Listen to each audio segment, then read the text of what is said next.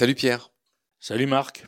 Alors on fait des très grosses bêtes avec toi en ce moment et aujourd'hui on va parler du mammouth. Euh, qui est un animal évidemment qui n'existe plus. Il s'est éteint il y a relativement peu de temps, Pierre. Oui, enfin au néolithique, en gros. Euh, C'est-à-dire? bah, Vers 10 000 ans euh, avant Jésus-Christ. Il s'est éteint en fait avec la fin de l'ère glaciaire. Oui, oui, oui, puisqu'il était laineux et donc, enfin, du moins l'espèce principale, celle que les hommes préhistoriques ont, bien connue en Europe, c'est le, mammouth laineux et il était adapté au grand froid.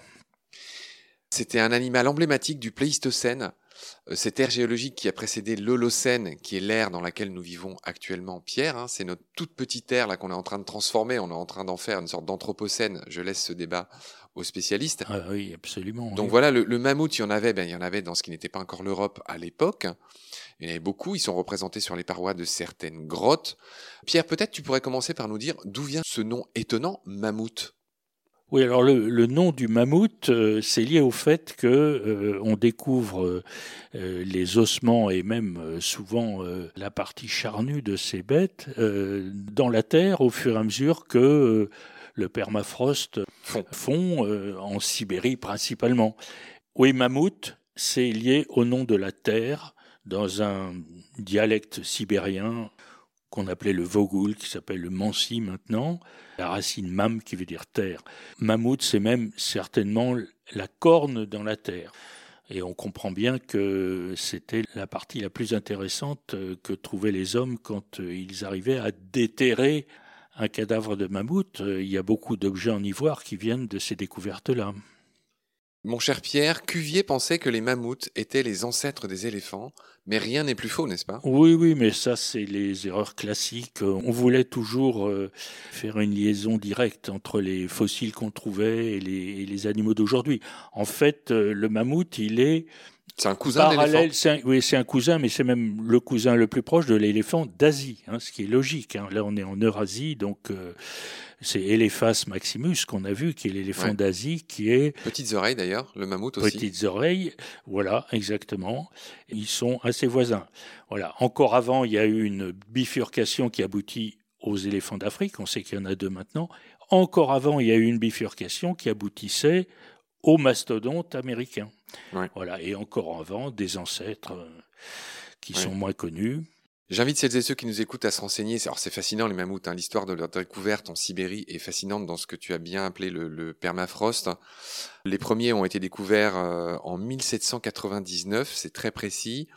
Il y a des stars. Il y a un, bébé quasiment complet qui a été retrouvé qui s'appelait Dima, qui a été retrouvé en 1977.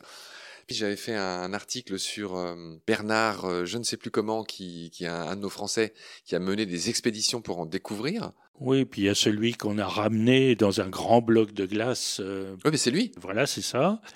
Et puis il y a la grotte de Rouffignac, qui est magnifique, que j'ai eu le plaisir d'avoir visité. C'est où Rouffignac, Pierre? C'est en Dordogne. C'est d'ailleurs une grotte qui est de l'époque magdalénienne, plus précisément. C'est là qu'il y a la plus belle collection, je pense, de dessins préhistorique de mammouth. D'accord. Pierre, euh, je me souviens, j'en parlais avec un ami journaliste. Euh, c'est très sérieux ce que je vais dire, c'est pas pour blaguer. Cet animal était extrêmement bien adapté au froid, contrairement aux éléphants d'Afrique actuels et même d'Asie. Il avait des oreilles toutes petites, hein, on comprend très bien pourquoi, il fallait limiter la prise au froid. Et, et ce qui est très drôle, c'est qu'ils avaient, des mammouths, un clapet anal. Est-ce que tu as entendu parler de cette caractéristique très étonnante, Pierre? Plus ou moins, oui, je non, pas précisément. Alors, comme d'habitude, tout ce qui est caca pipi, c'est pas trop ton rayon et je, l'entends parfaitement, mais c'est vrai, c'est-à-dire que pour limiter les pertes euh, en chaleur, les mammouths avaient un clapet anal, petite couche de graisse. Ils avaient ces fameux, euh, je vais laisser là ce, fameux clapet, euh, ils avaient un lainage de poils extrêmement épais ils parcouraient, j'allais dire la savane, c'était pas la savane, hein, c'était les grandes étendues enneigées, et avec ces grandes défenses, ben, ils, il déneigeait pour brouter euh, l'herbe. On imagine que c'est comme ça qu'il se nourrissait à Pierre. Mhm. Sans doute. Je vois qu'il y avait énormément d'espèces de mammouths. Quelles sont les plus connues, Pierre? La seule que je connais, c'est Mammutus primigenius, qui est celui euh, c'est le mammouth que les hommes hein. préhistoriques ont bien connu. Voilà. Notre mammouth laineux c'est notre Mammouth laineux, oui. D'accord. Euh, j'en vois une douzaine d'espèces là dans l'article que j'ai sous les yeux. Il y en avait des plus ou moins géants. comme pour les éléphants, il existait de très grands mammouths, mais il y en avait aussi qui étaient nains euh, sur l'île Wrangel en Sibérie. Oui, oui, les...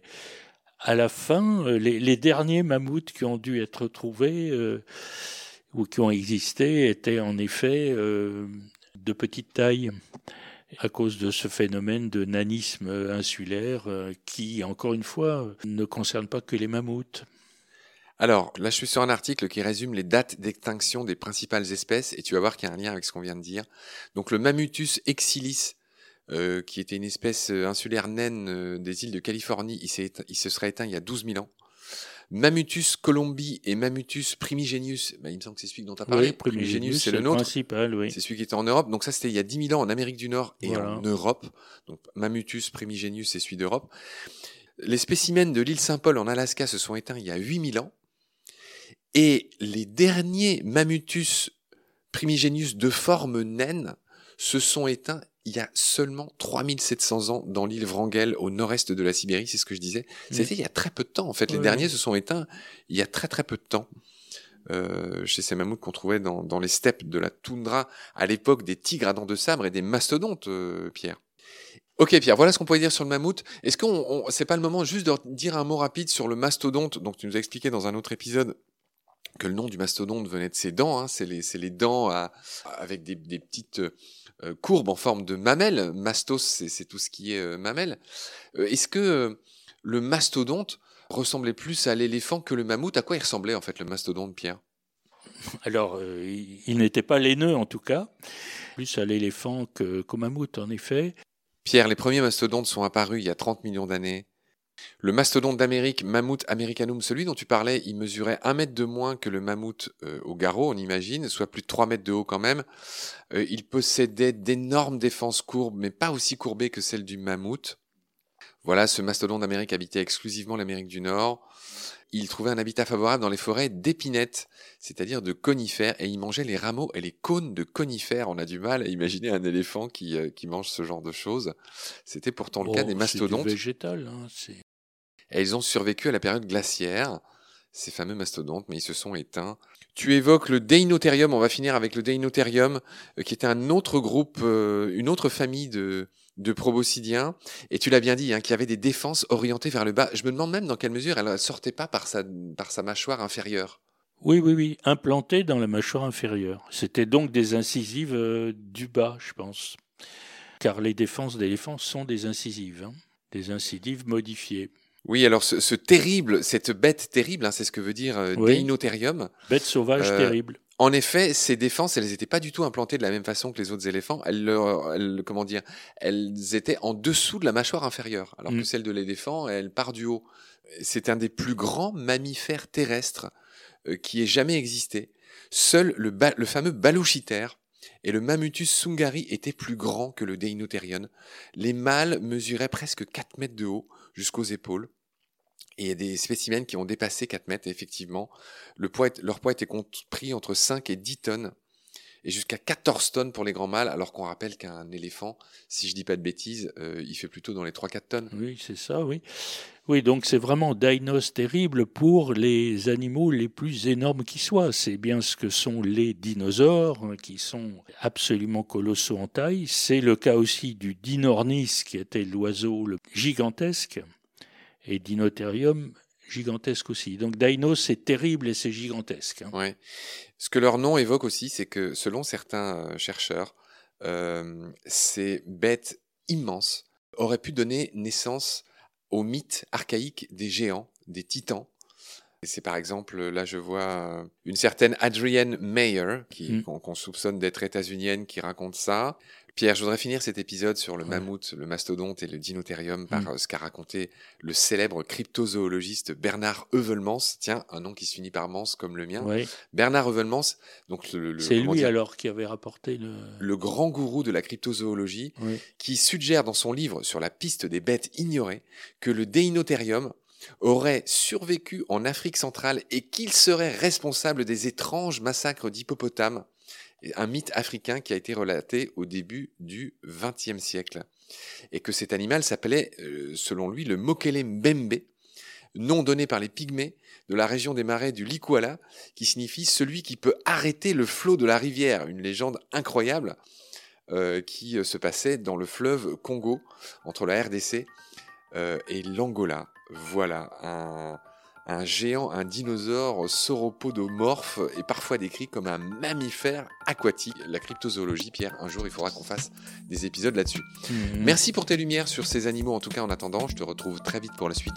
Merci Pierre, prends soin de toi, salut. Salut Marc.